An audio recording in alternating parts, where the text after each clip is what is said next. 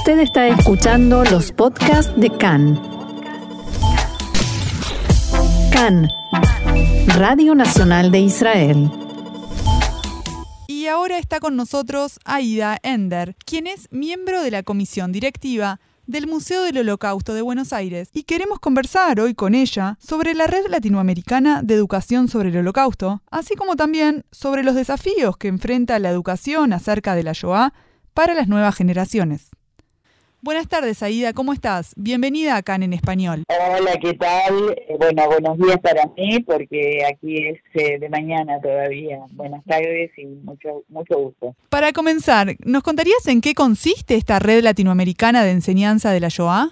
Ok, esta red latinoamericana nació en el 2020, en junio del 2020, entre varios museos e instituciones dedicadas al estudio y enseñanza y difusión de la Shoah en América Latina. Está formada por 13 países, entre los cuales estamos los argentinos, Brasil, Paraguay, Chile, Perú, Puerto Rico, Costa Rica, Uruguay, Guatemala, México, Panamá y no sé si me olvido de alguno. Pero la idea era en ese momento, ya que no se podían hacer encuentros personales y además es muy difícil compartir experiencias de los distintos países de Latinoamérica en forma personal. Eh, la comunicación por Zoom nos permitió este intercambio de lo que eh, se hacía en cada país de Latinoamérica para la difusión y la enseñanza de la Shoah. Entonces es interesante pensar cómo la, la pandemia les hizo ver esta nueva oportunidad ¿no? para, para seguir transmitiendo la Shoah. Fue una oportunidad que nos brindó la pandemia, entre tantas otras, ya que no es frecuente que miembros de distintos países de Latinoamérica, aunque estemos cerca, aunque Uruguay esté cerquita, aunque Chile también, esta, esta forma de juntarnos, esta forma de unirnos para transmitir, para hacer actividades, eh, para compartir las distintas maneras en que en cada país se difunde la Shoah, eh, se educa sobre la Shoah, eh, esto nos permitió hacer actividades, nos permitió encuentros, nos permitió eh, compartir materiales y recursos, testimonios de sobrevivientes, de segunda generación.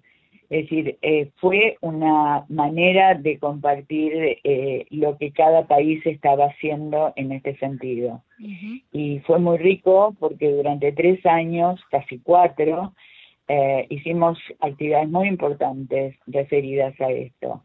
Es algo que comenzó con la pandemia, y pero hoy sigue, se siguen haciendo actividades. ¿Por qué, es importante que esta red siga funcionando hoy en día? Sigue funcionando hoy en día porque nos dimos cuenta que esto eh, hizo que mucha gente que no conocía eh, las actividades que se organizaban en, América Latina, sobre todo lo que nucleaba los que nucleaban instituciones que se ocupan de la Shoah en cada país, pero se fue integrando con otras instituciones, se fue integrando con público en general, porque antes de cada, de cada actividad nosotros lo publicitábamos mediante las redes en todos los países. Quiere decir que si Argentina organizaba una actividad determinada, era publicada eh, en la red en todos los países que componían, que componen la red.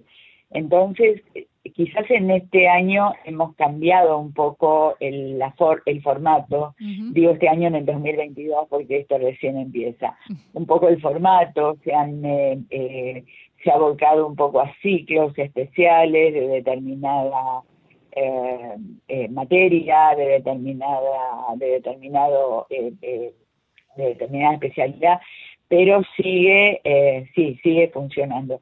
Quizás no con la frecuencia con, la que lo hacíamos en, en el 2020 cuando empezamos, porque ahí urgía esta cosa de hacer actividades y hacíamos actividades permanentemente, es decir, cada semana se organizaba una actividad. Ahora quizás lo hacemos con menor frecuencia, pero con mayor intensidad. Si bien, bueno, mencionamos que sos parte de la comisión directiva del Museo del Holocausto en Buenos Aires, ¿Cómo llegaste específicamente tú a ser parte de este proyecto? Bueno, eh, yo no estuve desde el inicio en la, en la formación del AES, yo entré a formar parte eh, como representante del Museo del Holocausto en la red eh, cuando me pidieron que integrara la comisión de contenidos. En la comisión de contenidos era donde se planificaba, es donde se planifica eh, cuáles son los contenidos que queremos darle a las distintas actividades. Por ejemplo, en determinadas conmemoraciones, como el Yom HaShoah, como el pogrón de noviembre, como distintos aniversarios. Eh, queríamos eh, eh, programar diferentes actividades y a raíz de eso fue que yo entré a formar parte de un excelente grupo de, de contenidos que estaba formado por cuatro o cinco personas de Chile, Uruguay, Perú y México. Y eh, en ese en ese sentido fue que empezó mi trabajo en, en la red LAES. Y sigo ahora eh, trabajando en la red LAES en eh, digamos la, la, comisión ejecutiva en lo que deciden lo que se lo que se va a planificar y hacer durante el año Bien, ¿y cómo surge tu, tu interés en, en esta temática? ¿Cómo te, te involucras con esto? Yo soy hija de sobrevivientes de la Shoah yo nací unos meses apenas terminada la Segunda Guerra Mundial, mis padres eran sobrevivientes los dos y cuando fallecieron mis padres yo me encontré de golpe con muchas cosas que tenía eh, que no sabía qué hacer con esa con esas historias que había escuchado durante tantos años eh, que poblaron mi infancia y que no tenía ahora, empecé a pensar quién va a transmitir todo esto que yo, yo escuché, vi y viví, las historias de mi padre, las historias de los sobrevivientes que siempre me rodearon. Y bueno, ahí empecé a, trabajar con gente, eh, digamos, con, con eh, sobrevivientes que habían sido niños durante la Shoah, eh, con sobrevivientes ya un poco más grandes, con segunda generación, que es la que mayormente integra ahora eh, en este en este tema el museo. Cuando hablamos de segunda eh, generación, hablamos de hijos de sobrevivientes. Hijos de sobrevivientes, tal cual. Y en este momento también hemos integrado eh, hemos integrado, es una manera de decir, se han integrado a través de nuestras actividades. Y realmente nosotros habíamos formado una organización que se llamaba Generaciones de la Shoah, que nucleaba a las tres generaciones, tanto sobrevivientes segunda, y gente que le preocupaba el tema de la Shoah y quería de alguna manera aprender acerca de esto y vivir las experiencias, eh, transmitir las experiencias de las que nosotros eh, habíamos sido testigos eh, de alguna manera. Y bueno, Generaciones de la Shoah después fue parte del museo, se integró al Museo del Holocausto una vez que eh, transcurrieron algunos años y hemos elaborado varios proyectos educativos desde generaciones que ahora se hacen desde el museo. Es decir, varios proyectos educativos con, con miras eh, a la docencia, es decir, lo que nosotros básicamente creemos que es el docente el que tiene que aprender acerca del holocausto para poder transmitirlo. Porque, es una gran falencia y eso es algo común en toda Latinoamérica. que hay días específicos en los cuales tienen que hablar de la Shoah y los docentes no saben prácticamente cómo enseñarlo, cómo transmitirlo. Y bueno, esa es nuestra gran tarea en la parte educativa, ¿no? Transmitir a los docentes eh, lo que tienen que enseñarle a sus alumnos. Claro, porque te iba a consultar, estaba pensando ahora mientras, eh, mientras vos lo decías, que las nuevas generaciones, los jóvenes actualmente, ya no tienen tantos testimonios de primera mano a los que acceder. Entonces se presentan unos, digamos, nuevos desafíos ante esta generación. ¿Qué estrategias se pueden plantear para, bueno, continuar con la memoria? Bueno, eh, es verdad, eh, estamos cada vez más eh, acotados en, el, en la posibilidad de que los sobrevivientes puedan dar testimonio. Eh, desgraciadamente la edad, eh, la cronología y el tiempo han hecho que queden cada vez menos. Todavía hay sobrevivientes que dan testimonio y que son los sobrevivientes más jóvenes, los que nacieron durante la Shoah o apenas terminada la Shoah, que prácticamente tienen los mismos eh, recuerdos que tenemos nosotros, la segunda generación, que hemos escuchado la transmisión de nuestros padres. Entonces, esos sobrevivientes son los que siguen dando testimonio. Y las estrategias son muchas y muy variadas. Nosotros desde el museo eh, editamos materiales, tenemos recursos.